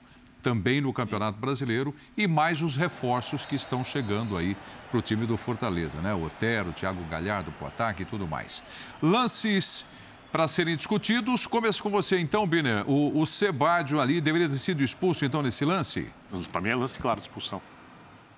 É, ele vai com o cotovelo na cara do adversário, totalmente desnecessário, não havia disputa de bola, chega atrasado, sabia o que estava fazendo, é começo de jogo, não precisa disso, é, é, o adversário não tem nem como se defender. Nessa jogada, no futebol de hoje, isso para mim é vermelho, esse lance, é, relembro quatro minutos antes do lance da expulsão do Pikachu, que já mostrava o Fortaleza um pouco desequilibrado. Muito rigoroso, hein, Biner? Eu vou de amarelinho aí. Acho Eu que tô é- contigo, é, Léo. Acho que é mais Tá imprudência Amarelo. do que agressão. É, eu eu, eu resolveria com o amarelinho. Você vê, eu que sou ruim para expulsar, É. tô expulsando. O Léo que expulsa o cara até quando o cara chega perto do outro sem encostar, o cara tá dando amarelo, né? Eu sou padrão Premier League também. Isso Achei que aí- ele foi imprudente, Não, tudo mas bem. não teve a intenção de agredir nem de. de Eu tô me, pega... eu tô me, pega... tô me apegando ao que eu vejo por aqui, tá? Padrão Premier League é outra coisa. Porque não tem como eles falam aquele gatilho do cotovelo, não tem a cotovelada. Ele acaba atingindo até Mas com por que o ele cotovelo, subiu o cotovelo rosto. nessa altura? Mas os dois subiram, foi uma disputa de bola, os dois subiram ali. É, o choque era inevitável. Eu não vi esse movimento de cotovelada, Intencional, intencional. Então, é um lance para amarelo, porque ele acaba atingindo com o próprio cotovelo, mas eu não vejo esse movimento É, eu- eu- a mais de agressão para expulsão. Eu acho que para ele subir nessa bola e tentar chegar, ele não precisa estar com o cotovelo lá em cima. Eu acho esse movimento totalmente fora do natural. E no futebol de hoje, ultra rigoroso, quando o cotovelo vai na cara sem razão, com mais ou menos força, costumam dar cartão vermelho. Por isso, minha opinião, óbvio, respeito quem discorda. Vamos ver se tem discussão no lance do Pikachu? Vamos lá? Esse vai ser mais o, difícil. O Pikachu tomou o cartão vermelho, já perdia por 1 a 0. Logo depois da expulsão do Pikachu, já teve outro gol né, do Estudiantes e, e- e teve VAR na partida também. Então vamos lá, vamos para o lance da expulsão do Pikachu, um jogador extremamente importante para o time, como disse o Rodrigo Bueno aqui. É, do lado direito sai às vezes como um armador, como um atacante e como um goleador do time também, né? Aí o lance começando com você aqui, Rodrigo Bueno. O Pikachu, ou Pikachu, como eles falaram, né? É, Pikachulo. Nosso companheiro em espanhol, Pikachulo. Pikachu. Aí não tinha alternativa. Com o VAR, né? é- porque é o seguinte, ó lá, ele pega com a sola acima do tornozelo. Lá na cara. É, é mais ou menos que um limite que foi estabelecido, né? Se você faz um lance desse, de uma entrada dessa no pé, é cartão amarelo. Da bolinha, aquela bolinha do, do tornozelo para cima, é vermelho. Foi o que aconteceu. Ah, Bertozzi. E Ele cola a trava da chuteira ali no, no tornozelo do jogador do Estudiantes. É, não, não, não precisa ser maldoso, né? Mas ele... ele, ele... Você acha que ele não teve intenção? É, não, eu acho Eu que também ele, acho que não. é, mas, mas ele, ele levanta demais o pé e aí é, é- é- é- é colocar a integridade física do adversário em risco, né? Como, como os árbitros gostam de descrever. Então, é- é- às vezes é um lance que em velocidade normal, por isso que é, o, o- o VAR ajuda muito nesse tipo de lance. Talvez em velocidade normal passasse, como passou, né? Mas, mas depois, revendo o lance, acho que não, não, não, não, não, não tem como absolver o, o Pikachu, é lance de vermelho. Pegou muito forte. E aí, Bel? É, sem intenção, eu tenho o passe, ele chega atrasado e vai com o pé por cima da bola. O futebol de hoje não permite isso. Antigamente, esse lance não seria um lance de expulsão, né? O futebol, falando bem antigamente, né? Já pré-VAR já expulsavam por conta disso. Com o VAR, essa é uma, essa é uma das expulsões mais clássicas que tem. Acho que tinha que dar o cartão vermelho. É, é difícil defender o Pikachu aí, ele mesmo sabe disso, vai ver depois na imagem, se já não viu, falar, realmente não dava, sai, sai chorando. Talvez o último jogo dele, né, com a camisa do Fortaleza, se for realmente para o futebol japonês. Teve um gol anulado também, né? Então vamos colocar o lance do gol anulado para ouvir a opinião de vocês aí, se foi bem a arbitragem. E aí, Birna? Esse, esse, esse lance, logo que aconteceu o gol, a gente, a gente tem um recurso na redação. O Beto separa pra gente o lance. Na hora que saiu o gol, eu falei: opa, o jogador que não toca na bola participa da jogada. E eu lembro de alguns lances O de que, Nogueira. que, a, Come- que, a, que a Comebol tem, evi- por exemplo, um gol do Defesa e Justiça contra o Palmeiras, numa final de Recopa, em que o jogador não toca na bola, mas está adiantado, faz o movimento. Então, no critério usado pela Comebol, esse movimento é participar da jogada. A partir do momento que a linha é traçada e a gente vê que o jogador, Nogueira, está um pouquinho à frente, o gol tinha que ser anulado. Eu acho que a arbitragem acertou. Acertou? O, Acho mo- que sim. o movimento dele é de disputar a bola. Então, ah, o que, que a regra descreve, né? Ten- Jogar ou tentar jogar, interferindo na ação do adversário. A ação dele interfere na ação do, do, do marcador, né? Ele, ele, ele interfere com o adversário que está ali próximo a ele. É, então, de repente, assim, se ele se ele está longe de qualquer adversário e a bola passa por ele, talvez você falasse, não, não teve interferência alguma. Mas ali é muito clara a interferência. Se ele não pula, você acha que não marcava impedimento, é isso? É, eu acho que não. Tá. Acho que sim, essa bola simplesmente passa por ele, mas ele, ele, ele, ele, ele faz menção de disputar a bola. Ele não está simplesmente parado ali sem, sem interferir com ninguém. Então, para mim, isso caracteriza a participação. E, e- e esse é o tipo de lance que não, não é objetivo, né? Tem que se avaliar isso. Por isso que o árbitro vai ao monitor e, na minha visão, toma a decisão correta. Acertou junto com o VAR. Para você, Rodrigo Bueno. Ah, sem discussão, esse lance aí bem é, anulado. Eu sou um histórico defensor do VAR e da tecnologia né, os argentinos têm chamado já há algum tempo o VAR aqui na, na América do Sul de Varzil, né? Entendendo que normalmente o VAR favorece os times brasileiros. E, e, a polêmica é grande na Argentina por conta do gol anulado do River, River. finalzinho do jogo contra o Vélez. Tem uma imagem que mostra que de fato a bola toca no braço, mas é, tá essa e polêmica... o Boca Atlético ano passado também, para mim reclamam, reclamam, não é porque eu sou brasileiro, ou porque sem razão. É, e quem estava no VAR no jogo do River era o Rafael Trace, que tem feito algumas trapalhadas aqui com o VAR no, no Brasil. Mas nesse jogo, né, o VAR, como a gente está analisando, para mim foi absolutamente perfeito. Ontem eu tenho que elogiar o Trace. Porque ele, ele insistiu, porque ele já tinha visto o toque, o Tomar ali não estava vendo, com 200 imagens, e ele insistiu até que ele se convencesse finalmente. Porque o, jogo é para os pênaltis por causa do gol de mão, gente.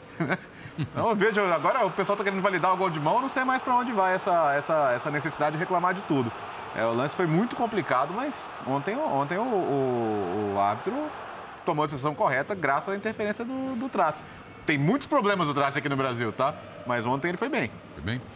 Então tá bom. Aí o Estudiante segue na Comebol Libertadores da América e o Fortaleza agora foco na Copa do Brasil e também no Campeonato Brasileiro para sair da zona do rebaixamento. Vamos agora para a Sul-Americana. São Paulo no agregado, uma grande goleada para cima da Universidade Católica. Para a gente entrar nesse assunto, começar a falar do tricolor paulista.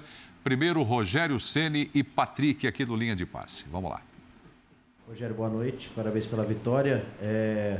A impressão que o time passou hoje é que entrou em campo de fato para jogar futebol e se divertir, né? É, era um jogo que o São Paulo até tinha uma boa vantagem, mas claro que não dá para menosprezar o adversário. Mas queria que você falasse dessa partida, até pela leveza antes de dois jogos bem complicados, acho que contra as duas melhores equipes do país, né, Rogério? É, boa noite. Na verdade, os próximos sempre são os mais complicados, seja contra quem for. Mas concordo com você que são, são duas equipes que se destacam no, no cenário nacional. O Atlético em terceiro no campeonato, Palmeiras na liderança. Lógico que são dois campeonatos distintos. Mas é importante que a gente readquira confiança, né? Fizemos um jogo difícil lá, terminando com oito jogadores. Depois fomos cansados para Goiânia com pouco intervalo. E pesou bastante aquele jogo lá, na temperatura, à tarde. Jogo, nós repetimos quase o time, fizemos poucas mudanças. Hoje a gente fez algumas alterações por, por cartão, né? E tentou também preservar alguns jogadores durante o jogo, porque nós estamos tendo que encaixar jogadores, então alguns saíram mais cedo justamente porque a gente vislumbra essa sequência.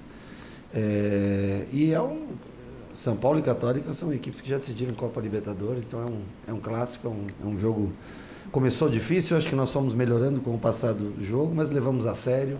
Acho que a presença do público ajuda muito também, né? Aos atletas se manterem concentrado, mesmo, mesmo com 2 a 0 com 3 a 0 no jogo. É, e algumas estreias também importantes hoje. Rogério, tudo bem? É, Rogério, o, hoje mais uma vez a base ela, ela brilhou, né? É, dois jogadores marcaram pela primeira vez, dois jogadores de Cotia marcaram pela primeira vez. O torcedor do São Paulo ele fica muito empolgado. E eu gostaria que você falasse justamente sobre isso. Uma nova safra, né, aparentemente, de Cotia está surgindo, o Moreira fez o primeiro gol dele, o Rodriguinho também, o Caio antes da lesão também havia feito o primeiro gol dele. Você queria que você falasse sobre esses jogadores, principalmente o Rodriguinho, que ainda muitos torcedores não conheciam. E você acha que esses jogadores do São Paulo vai conseguir aproveitar mais ele por mais tempo? Eles vão se consolidar no momento que o São Paulo vai estar mais estruturado financeiramente?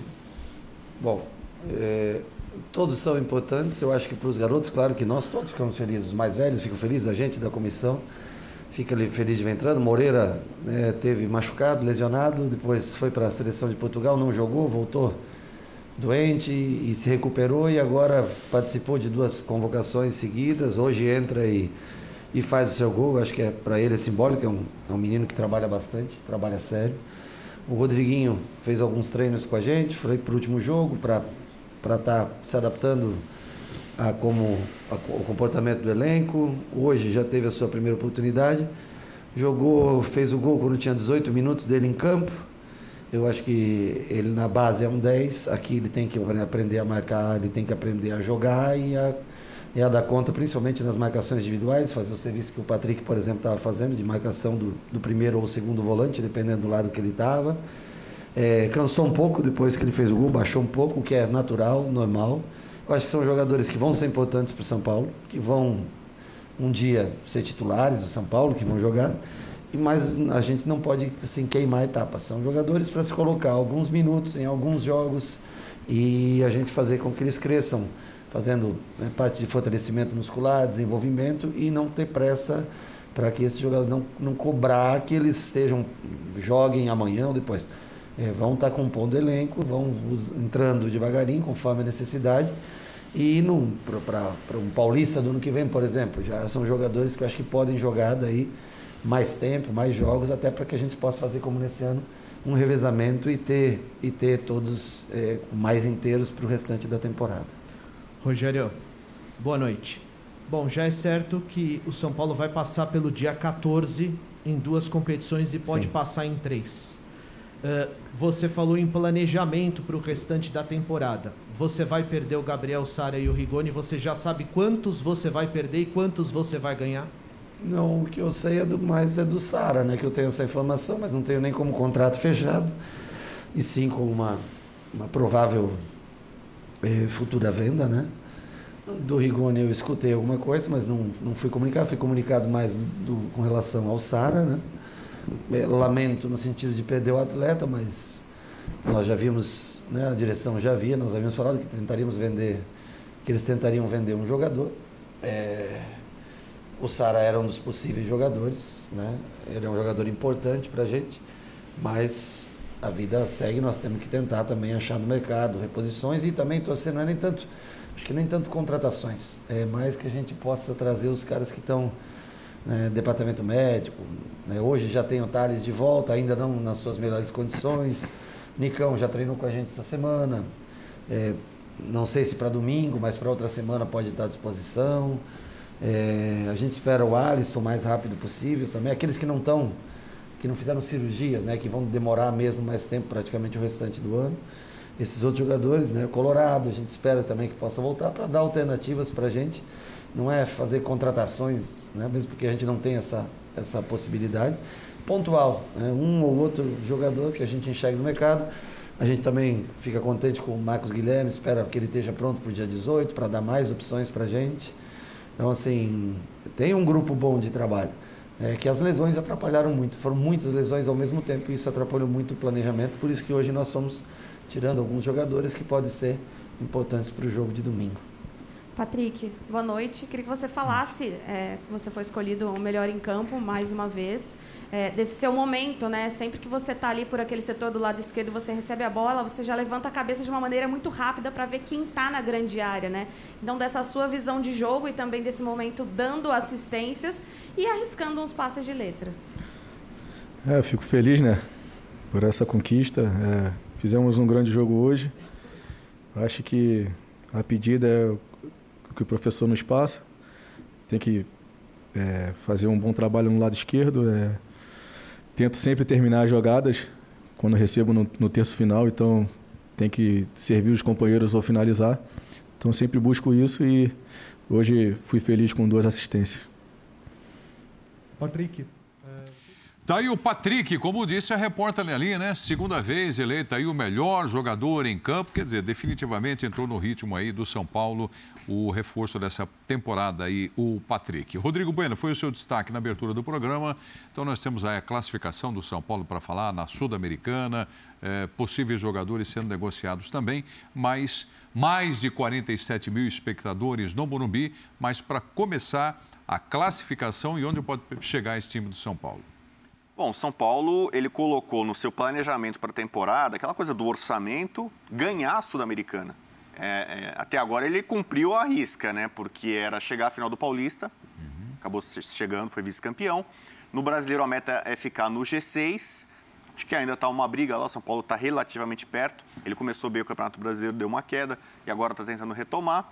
E na Copa Sul-Americana avançou e tem essa possibilidade ainda da Copa do Brasil contra o Palmeiras né, que é a Copa do Brasil para o São Paulo, é, é, muito mais complicado, imagino, passando inclusive por esse jogo no Allianz. O São Paulo tem uma vantagem de 1 a 0 que é muito pequena, fez uma vantagem de dois gols de diferença no Morumbi na final do Paulista e, e perdeu essa vantagem no Allianz.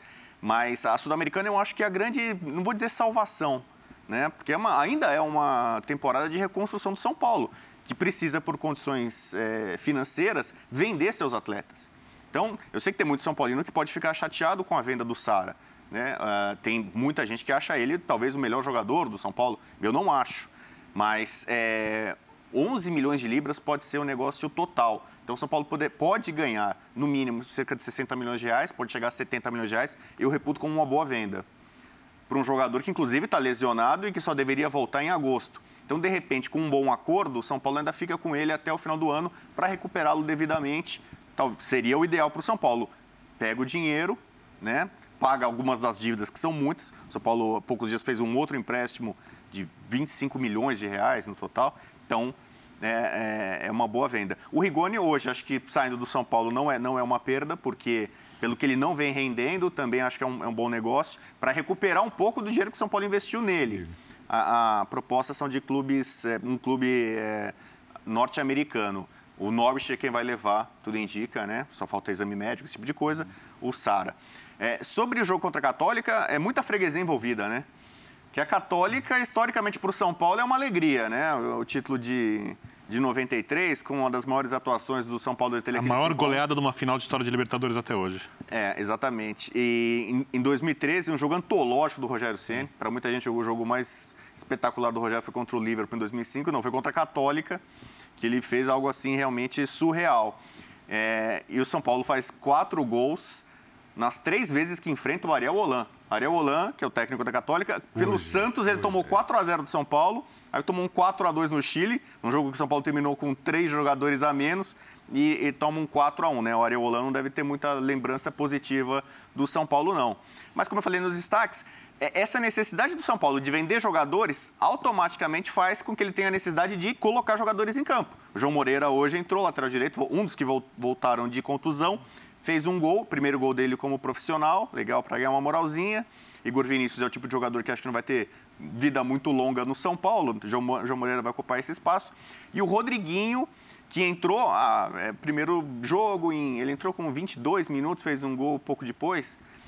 Ele, ele faz o que muita gente espera que o Igor Gomes faça, né? O Igor Gomes subiu muito de produção de novo na aplicação tática, ele joga como primeiro volante e marca, ele joga aberto pela direita e marca, se entrega, se doa. É, mas as pessoas esperam de um armador um cara que faça gol, que pise na área, que dê uma assistência. E, e o Rodrigo, em poucos minutos, fez um, um, gol como esse, né? Então. Ah, vamos com é... calma com ele, disse o Rogério Ceni. É, vamos com calma, mas é, é legal, né? Queria, Tem mais queria, opção. Queria pontuar os 47 mil do Morumbi hoje, que assim, é, é valorização da competição, é, do time e, de uma maneira geral, assim, no confronto que estava muito bem encaminhado já, né? É. E o torcedor foi lá mostrando que quer, quer buscar esse título, né? É, depois de 10 anos aí do, do último, daquela final que não terminou em campo. Então, achei isso muito legal. E a resposta para mim do São Paulo foi muito boa. Achei a atuação coletivamente de alto nível. Uh, o lado esquerdo muito forte, o grande jogo do Patrick, grande jogo do Luciano também, não só pelo gol, mas é, saindo, associando. Você está falando de três aqui que se Sim. procuram muito, né? De Patrick, de Wellington, de Luciano, os, os jogadores do, do, do, do, pé esquerdo ali. É, foi muito bom, foi muito bom. Então, assim, não é aquele placar que os gols saíram meio aleatoriamente. O São Paulo construiu a goleada com muita solidez. Acho que foi um dos bons jogos do São Paulo na temporada hoje. Que legal que teve muita gente no Morumbi para ver, né? É, eu, eu quero primeiro falar da torcida. Porque esse não é o jogo que podia atrair tanto assim o torcedor. E o torcedor compareceu num número fantástico e, mais do que isso, muito barulhento. Aliás, no que diz respeito à participação no estádio, é, em termos de intensidade, quando o time ajuda de maneira muito positiva e às vezes, que é normal de qualquer torcida brasileira, quando o time está muito mal, às vezes até criticando durante o jogo, a torcida do São Paulo está de parabéns. Eu não tenho, para vou ser bem claro aqui, entre 82 mil o São Paulo jogou cinco vezes na cidade de São Paulo sem que ele estivesse no estádio. Eu vi jogos de 300 pagantes, vi, vi jogo que tinha um jogo de dia de Copa do Mundo que não tinha nem 50 pagantes, porque tinha jogo quase no mesmo dia. Jogo de 3 mil, 5 mil ali, quando estava sendo construído o time do, do, dos anos 80, o time do Cilinho, dos chamados Menudos. Não gostava muito do apelido, né? Eu gostava de rock pesado na época e, e eu não gostava muito dos Menudos, mas tudo bem. Ficou historicamente chamado time dos Menudos várias vezes, assim. E desde a, quando São Paulo, nos anos 80, por exemplo, a torcida não ia em grande número nos Jogos de Libertadores, também 3 mil pessoas, ali 5 mil, ninguém ligava para a Libertadores de futebol brasileiro. Sempre gosto de dizer que o São Paulo reinventou a Libertadores no futebol brasileiro em 1992, na época transmitida pela MTV, né? Nenhuma emissora grande tinha Libertadores, ninguém ligava, aí deu audiência enorme ali numa parceria com a Gazeta. Galvão Bueno narrando na época da TV Gazeta. Então, resumindo, é, eu vi toda a construção no estádio do, do que aconteceu com o São Paulo. E eu nunca vi a torcida comparecendo de uns anos para cá em quantidade tão grande e a torcida do São Paulo muito barulhenta. Porque a torcida do São Paulo ela era uma torcida barulhenta quando o time ajudava. Quando o time não ajudava, era uma torcida que estava muito mal acostumada a ver grandes equipes, a máquina dos anos 80, o time de Cilindro dos anos 80, metade dos anos 80, depois os, o time bicampeão do mundo dos anos 90, e aí depois passa o tempo, mas de novo o time ganhou o terceiro Mundial, o terceiro Libertadores. É, então, quando o time estava bem, quando a torcida foi muito mal acostumada, a torcida gritava muito. E quando o time não estava, a torcida. Legal para sua né? plateia. Agora a torcida grita muito, vai em jogo de campeonato paulista, a torcida barulhenta e mata-mata contra o São Aliás, Bernardo, Bira, né? Posso, posso fazer um claro. que sai um pouco do tema, que é assim, muitas vezes a gente fala, ah, mas antigamente, né, os estádios são cento e tantas mil pessoas. Não, não, não. Os grandes é, jogos. É, mentira. Os grandes clássicos. Ah, é, ontem, é ontem, durante a transmissão do, do Flamengo lá no Maracanã, que foi um espetáculo, né, com mais de 60 mil pessoas, lembraram do 8 a 2 no Minervém, né, da Venezuela. Você lembrou, né, sim, Prieto? Sim, sim. E... O Djalminha marcou um gol. O Djalminha fez Quase gol fez um do tal. meio de campo também. E tinha menos de 5 mil pessoas naquele jogo. Uma oitava de final de Libertadores, é. em 1993. Então, é, às vezes a gente idealiza... Maracanã, é vazio. Vazio, vazio. Vazio. Isso aí no Maracanã era vazíssimo. Flamengo. Era, era deserto. É. Então, você vê, a, a, a, gente vive hoje uma época de, de grandes públicos, bons Sim. públicos, bons estádios, Sim. né? O torcedor comparecendo. Esse né? detalhe É. que vocês estão tocando, eu me lembro de transmitir jogos no Morumbi, nunca vou esquecer disso, é, em noites muito frias. Não foi o caso hoje, não é o caso hoje, apesar de estarmos no inverno, mas estava uma temperatura até agradável. Morumbi geralmente tem uma corrente de 19, vento, 20 quando tá graus. frio, os dois graus Sim, abaixo sim, da temperatura sim, fora do estádio. aqui. Mas eu me lembro perfeitamente, época de Tele Santana, o Tele gritava alto o jogo todo. E eu da cabine, não era microfone, eu escutava tudo. Por isso estou te falando. Parece- O eco e um ali. timaço, é. Brigando com o Cafu, com o. Vitor, isso é tudo muito famoso, né? Do Tele. Santana. Por isso, Enfim, por isso- E Tele Santana, hein? Por isso, que eu tô, por isso que eu tô querendo ressaltar a torcida do São Paulo, que tem sido fantástica em alguns momentos É, e principalmente nessas fases de possibilidade de descenso da equipe, foi muito importante para ajudar o time a se recuperar e a manter a equipe na elite do futebol. São Paulo ainda é uma das equipes que jamais caiu no futebol brasileiro, ao contrário daquela bobagem que fala do estadual. É só ler o regulamento, você entende que aquilo é besteira e até outros, outros times caírem, ninguém nem citava aquilo, mas tudo bem. É, voltando sobre o jogo de hoje, o São Paulo faz um bom jogo, não dá para exigir muito é, de um time que, além de ter desfalques, entra em campo quase classificado. Eu acho que esse jogo melhor que o São Paulo fez tem a ver com o público, porque o torcedor não pode passar incólume por um estádio com 47 mil pessoas e barulhento, como foi o Morumbi. Então, mais uma vez ali, crédito para a torcida. É, vou continuar elogiando o trabalho do Rogério, né? E eu não tenho nenhum problema em criticar, como fiz na primeira passagem. Elogiei quando o São Paulo não estava conseguindo os resultados, vou continuar elogiando, porque desde o começo da temporada ele dosou o elenco como era necessário. O São Paulo teve azar em vários lances, eh, de algumas contusões, lesões, falou dos lesões de tornozelo, ele citou recentemente numa entrevista, não são só lesões musculares, né? Eh, e o time, para mim, é um time taticamente bem treinado. Óbvio que pode evoluir, pode agregar algumas coisas. Ele não tem um velocista pelo lado, um atacante, ele tem alguns limites técnicos na equipe. O Patrick vem jogando aquilo que a gente esperava desde quando foi contratado. Para mim, o Patrick está entre os melhores jogadores do São Paulo quando a gente fala de potencial individual. É, E acho que está perfeito. Não sei se o São Paulo vai levar a Sul-Americana como é, eu acho que deveria, como principal objetivo para ganhar campeonato, mas porque tem, em algum momento vai ter que jogar com o Palmeiras no limite do possível. O Rogério já falou que o Campeonato Brasileiro é muito perigoso, então eu não sei o que o São Paulo vai fazer de agora em diante. Né? Apesar do Bubu ter ressaltado que no orçamento está previsto ali, o título do, da, da Sul-Americana e, Ah, e até o sexto lugar no brasileiro. brasileiro. Então eu não sei se o São Paulo vai é, se preocupar com orçamento e não olhar para a questão esportiva a partir de algum momento. O ideal é que o São Paulo olhe para a questão esportiva, acho eu. Mas eu discordo do Bubu na questão do Sara. A não ser que o São Paulo tenha. Quem você é, acha o melhor jogador de São Paulo hoje? O- Sara. O Sara ou o Caleri? Sara. É, acho que a Galera é um jogador de mais peso, mais pronto. Não, então, então, resposta é. por assim, quem é o melhor jogador de São Paulo hoje? Caleri ou Sara? É, Então, eu acho que o Sara, eu, eu- eu acho que o Sara, se tiver cabeça e parte física, e eu não sei como é que é, ele é um jogador que pode jogar Premier League. Não acho que o Caleri possa. Então, para mim, essa é a explicação e eu acho que os ingleses têm a mesma avaliação, porque buscar um jogador que vem se lesionando, que vem de uma lesão séria. Já está com 23 anos. Já tem 23 anos de idade. E investirem nele é porque estão vendo alguma coisa especial. E eu vejo essa coisa especial.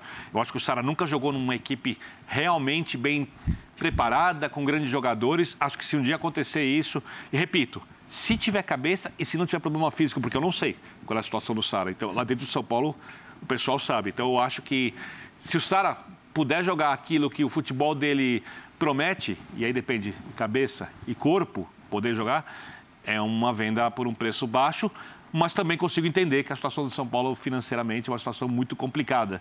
Né? Então, é- é uma venda emergencial e nessas horas, muitas vezes, as equipes vendem esses jogadores por valores aquém daquilo que fariam se tivesse uma situação financeira mais confortável. Já o Rigoni, eu assino embaixo com o disse, o Rigoni não está afim de competir, já desde o final do Crespo, assim, de alguns momentos, eu não sei se vai ficar afim em algum momento ou não.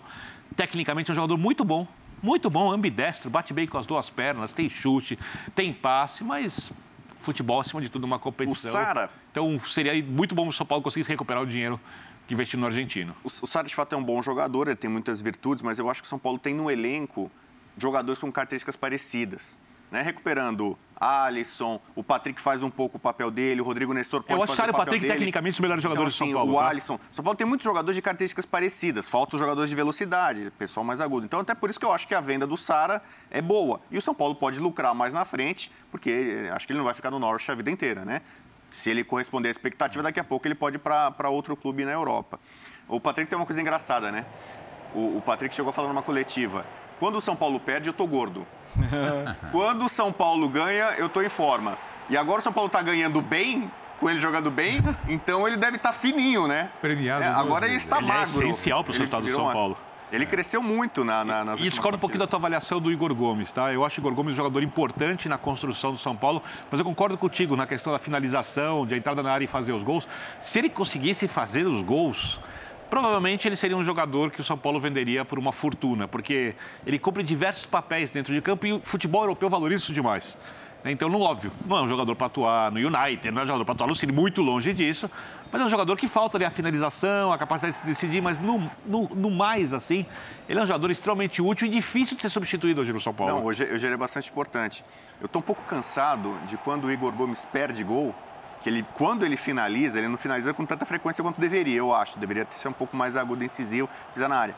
Mas ele, ele já se lamenta. Ele já finaliza com tanta falta de confiança de que ele vai fazer o gol, que ele já sempre põe a mão na cabeça, bate no chão, né, inconformado com a própria finalização. Ele já vai derrotado para fazer a finalização. É- é ele fez, um, por exemplo, um golaço no, contra o Inter, no Beira-Rio, né?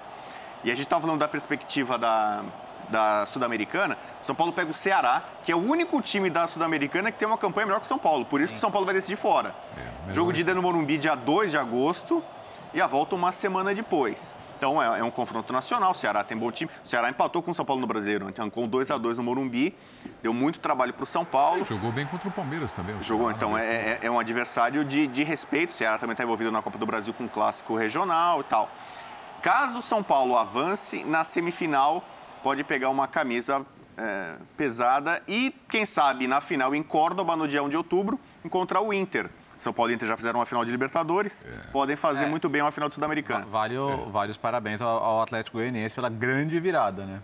Grande virada contra o Olímpia. Pode ser até o adversário na semifinal também, vai pegar outra camisa forte o Nacional, mas 2 a 0 com 8 minutos de jogo já estava 2 a 0 né? Mas conseguiu ganhar nos pênaltis. Então, parabéns aí pro Dragão. A torcida compareceu também. O Atlético Goianiense. é. Legal. Bom, pessoal, nós vamos para o intervalo aqui no Linha de Passe. Continue com a gente na volta. O assunto aqui será Everton Cebolinha chegando aí pro Mengão, hein? Voltaremos já já. Posição qual não estava é, acostumado a jogar, né? Era a de ala, como todo, todo mundo sabe, e aquilo acabou me incomodando, porque, obviamente, ali eu não vou render aquilo que era esperado de mim. É, todos sabem qual posição eu gosto de jogar, onde eu estou habituado a jogar. É, vinha de duas temporadas muito boas, tinha feito nas últimas duas temporadas 43 gols, se eu não me engano. E para um atacante de lado de campo, é, isso é, é, muita coisa, né? ainda mais é, é para um atacante, é, para um extremo, que não está normalmente sempre perto, perto do gol. E eu acabei fazendo funções é, mais distantes, né? então não era aquilo que eu estava habituado, não era aquilo que eu estava acostumado a fazer, mas creio que isso também foi um aprendizado, foi uma adaptação. pude evoluir também na parte tática, que isso é muito importante também na parte defensiva. Tá aí então, Cebolinha é reforço do Flamengo. Chegando aí, confiante. É, vamos ver onde é que o Dorival vai usar ele, né? Terminamos o jogo com, com, essa sensação ontem, né? É, é. A gente falou, até outro dia, falou, putz, Bruno Henrique tá fora agora um ano, como é que vai fazer? Tem que colocar logo o Cebolinha. Agora a gente ficou ontem Pô, foi tão redondinho ontem, né? Mas ele vai ser importante. Acho que um time, o time precisa de um jogador dessa característica. Uh, ontem, ontem ele, não, ele não jogou com esses jogadores abertos, mas é, é importante ter esses jogadores como opção e é, acho que ele, ele pontuou até legal, né? Teve que se adaptar a algumas situações na Europa, melhorou em algumas situações uh, de entendimento do jogo. Acho que até o, o segundo ano dele foi melhor que o primeiro lá. Mas, no geral, vai, vai acrescentar bastante, sim. Agora, ele reclamou do Jorge Jesus, foi isso? É, no posicionamento e tal. Deu a entender que sim, né? Eu não estava acostumado. Ele falou, ah, não, acabei perfeito. até taticamente, aprendendo, evoluindo e tudo mais. Agora o Marcos Braz promete que vem mais reforços aí pela frente. Temos aí o Marcos Braz falando, né? Vamos lá. O Flamengo vai trabalhar e vai fazer uma grande janela como tudo que está aparecendo até agora. Ainda nem começou, mas a gente, eu acho que vai ter uma, uma grata surpresa aí para que no dia 19 ou 20, quando for marcado o jogo contra o Juventude, a gente já está com todos os contratados é, treinando, à disposição do técnico e, se Deus quiser, dando alegria para a torcida do Flamengo. Eu não vou falar que tem possibilidade, amanhã, amanhã existe alguma, alguma, alguma oportunidade de mercado, alguma situação que nos, que nos leva a contratar, tu vai ficar chateado comigo. Então, não vou falar que tem, nem, nem, nem, nem tem. Não vou falar de um jogador é, único aqui. Obrigado a todos, obrigado. Até porque se eu quisesse jogador e eu confirmasse isso, atrapalharia na negociação. Eu entendi o seguinte: uma grande janela uma grata surpresa. Eu entendi que vem alguém de peso aí para o Flamengo. Vocês entenderam assim ou não? É, eu acho que vem. Tô, só. Estou, isso é óbvio que é especulação, né? não dá para afirmar, mas eu tenho a impressão que o Flamengo vai fazer uma janela pesada, até porque a diretoria do Flamengo, além de ter dinheiro, gosta desse tipo de situação, né? Ela gosta muito para si nomes, né? dos grandes nomes, etc. E por isso a gente até dizia que importante era o Flamengo passar da fase seguinte, porque pode ter uma outra equipe, uma equipe com jogadores de nível muito alto na, na próxima fase da Libertadores. E eu acho que o Flamengo vai reforçar. Tem ali, não sei se necessidades, porque o elenco, desse do Flamengo tem necessidades, é, olhando para os outros times do futebol brasileiro, é quase um, sei lá, um, posso falar, um, um, exagero, né? Eu vou dizer, quase, uma coisa quase gananciosa, mas se pode ter os, os grandes jogadores, sem dúvida. Então, acho que vai ter uma janela. Acho que a aliás, acho que a janela sul-americana mais pesada de todas vai ser sobrando a do Flamengo e o Marcos Braz dá a entender que vem alguém, até porque falar, ah, se eu falar, vai atrapalhar a negociação e tal. Então, tá dando entrevista o quê? Para criar alarde onde não tem? Eu não sei se vai ser a mais pesada. O Atlético vai apresentar bons reforços aí. Não né? como o Flamengo, acho. de volta. Acho que vai trazer, Pavon, acho que vai ser a janela pesada, mas não, como, mas não como a do Flamengo. É, Allan Kardec, Eu não acredito. Enfim. Uh, e o, o, Everton Cebolinha, nós temos o campeonato português aqui também, né? É verdade. É, e não nessa, mas na temporada passada eu fiz vários jogos do Cebolinha e, e ele de fato deixou claro ali, todo mundo viu, ele estava muito diferente do que foi naquela Copa América, né, que o Brasil ganhou da Colômbia aqui no Maracanã, lá no Sim. Maracanã. Ele foi um dos grandes destaques da Copa América e, e vinha bem na equipe do Grêmio também. Onde é que se encaixa o Cebolinha no time do Flamengo, Rodrigo? Na vaga que normalmente era do Bruno Henrique. Eu comentei vários jogos do, do Benfica com ele e, de fato, ele com, ficava no meio campo, né? Ele, ele não era tão agudo, ele não tinha tanta liberdade para avançar como ele tinha com o Renato, Renato. Né? Que foi o, o auge dele no Grêmio. Por isso que ele falou dessa adaptação, tá melhor na parte tática, então pode compor aí, faz, seria como o Lázaro, né? Só que já é um jogador muito mais pronto, muito mais desenvolvido do que o Lázaro que, que veio bem nesse ano. Então a ideia é ocupar essa faixa esquerda. Né? Ontem no programa eu defendi a manutenção da dupla Pedro e Gabigol. O Gabigol pode jogar. Paulo Souza já estava fazendo isso com ele, né? Puxando ele da área para construir jogo, ou um pouquinho mais aberto, porque ele tem a canhota, né? Pode jogar por ali para bater, ou fazer uma tabela, uma triangulação, ou mesmo jogar um pouquinho por trás do Pedro e inverter com ele, como ele fez no primeiro gol do Flamengo, né? O, o Gabigol, quando na hora do, do, o Pedro começa a jogar, dele que vai construir né, e receber na frente e o Gabigol está na frente. É, é, acho que é possível fazer isso. É, mas, de fato, é uma, uma, ótima dor de cabeça que vai ter o Dorival. Já seria sem o Cebolinha, com o Cebolinha, com o Vidal e com é, essa possível contratação surpresa. Eu imagino que o, o Flamengo está apostando na qualidade, não na quantidade. Né? O Galo contratou, por exemplo, bons jogadores, mas é mais aquela coisa da baseada. Allan Kardec, Pedrinho, né? É, Pavon tal. É, o, o, Flamengo, acho que ele está mirando gente para chegar. O Vidal chega e vira titular, para mim, no lugar do Thiago Maia. Cebolinha já ia ser contratado antes da lesão do Bruno Henrique, já era um desejo do Flamengo e desejo do Cebolinha. E é, com a lesão do Bruno Henrique passou a ser a, ainda mais importante. E eu imagino, essa surpresa deve chegar da Europa, porque eu não, não, imagino agora, essa altura do campeonato, já estamos com o Campeonato Brasileiro em andamento, que o Flamengo vai tirar um jogador de um outro, um jogador importante de um outro time nacional. Então eu só posso imaginar que esse jogador River? venha da Europa. É, o, o, o Enzo Fernandes do River, ah, não sei. pro Benfica, né? Já, Certeza? Já, já. E, agora, e agora vai direto, né? Porque... Ô, Léo, Oi. o Wendel ou o Wallace? Eu gosto mais do Wendel hoje. Tendo, tendo, acompanhado os dois, eu acho. Eu gosto do Wallace também, mas acho que o Wendel hoje oferece mais. É, é, porque você pode perder o Arão também, né? Então você já tinha que repor o Andreas e agora você tem a possibilidade do Arão. Arão. Possibilidade não, probabilidade, né? Pelo que a gente tem ouvido, é... o Jorge Jesus quer muito contar com ele lá, pode se chegar a uma oferta interessante, então você teria que repor dois. Então o Vidal é um, mas certamente deve se pensar. Você, é, não é fácil, né? Evidentemente chegar ao jogador, mas se, se pudesse escolher, eu iria no Wendel. É. Você, Birne? Acho que também iria no Wendel. Mas também não acho que o Wendel seria esse nome. Seria muito útil, mas não seria esse nome pesado que. A grata surpresa. É, que, que, falou, que, né? a grata surpresa. que implicitamente deixa entender o responsável pelo futebol do clube. Acho que ajudaria muito, mas não é. Não é. O, nome não é tão pesado quanto. Eu, eu acho que precisa trazer grandes jogadores, não são nem grandes nomes, tá? Eu nem acho que faz. Você tem o exemplo do PSG aí, por exemplo, tem o exemplo do City. O City, tudo bem, trouxe o Haller agora, mas já trouxe. Quando trouxe o De Bruyne, não era, não era um grande nome, né? Não, era um grande era, jogador, era, né? O cara tinha sido rejeitado no Chelsea antes. Então, sei lá, precisa trazer grandes jogadores, mas.